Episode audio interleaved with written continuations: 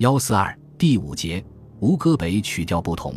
南朝民歌，南朝民歌产生于三国东吴，兴盛于东晋以后，弃于陈，流传至今的约五百首，共分为无声歌曲、西曲和神弦歌三类。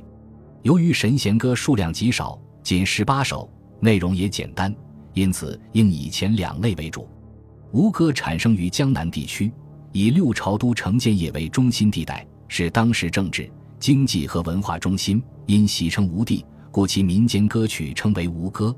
西曲产生于长江中游及汉水两岸的城市京、颍、樊、邓等地，这些地区均为南朝西部军事重镇和经济文化中心，所以也得以成为民歌兴盛的重心之一。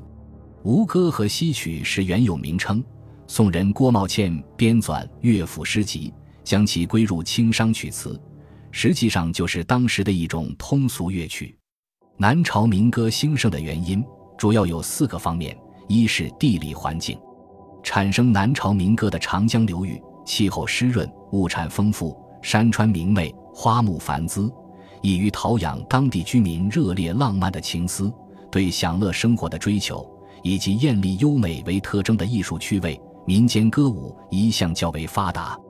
南史《荀立传》记宋文帝元嘉年间，凡百户之乡，有事之意，歌谣舞蹈，处处成群。其武帝永明中，都邑之盛，侍女昌邑，歌声舞节，炫服华妆，桃花露水之间，秋月春风之下，无往非是。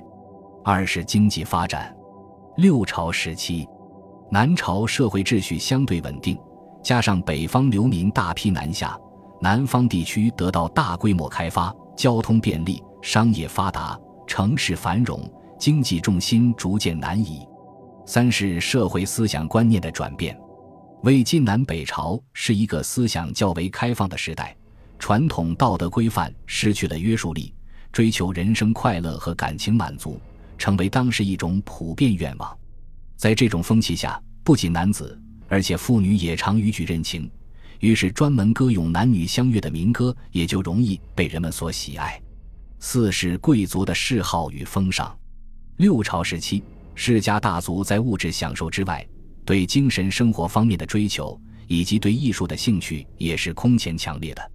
当时上层社会流行的爱好中，既有书法、绘画，更有活泼艳丽的江南民歌。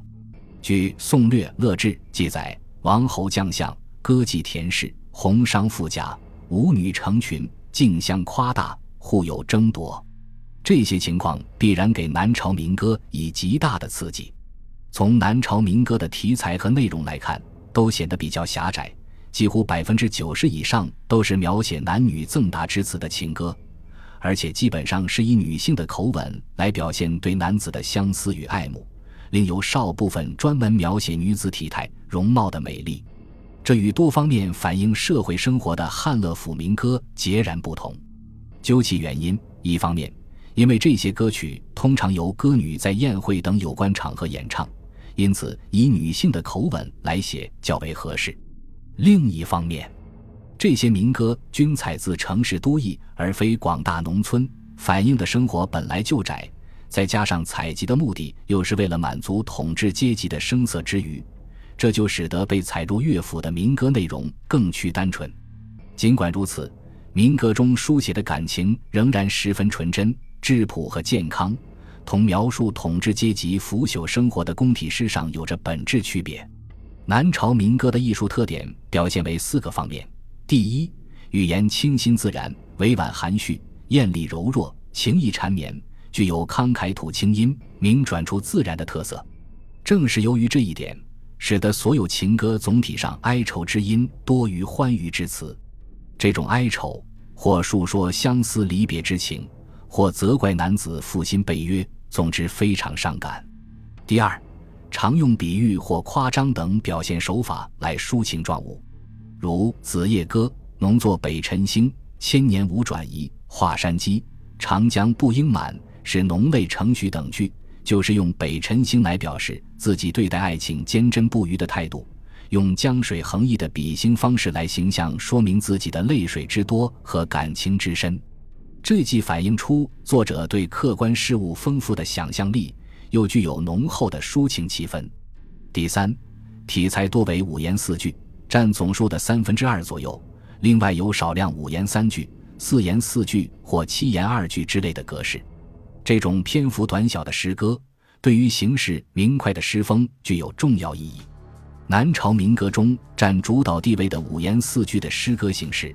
对唐代五言绝句的形成具有重大的影响。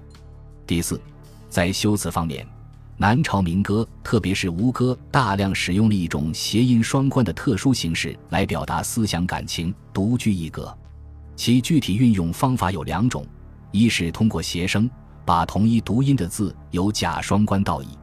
常见的有思写思、离写离、莲子写莲子、齐写齐等。如《读曲歌》，石阙声口中“衔悲不得语”，是以悲双关悲；石阙则是悲的同义语。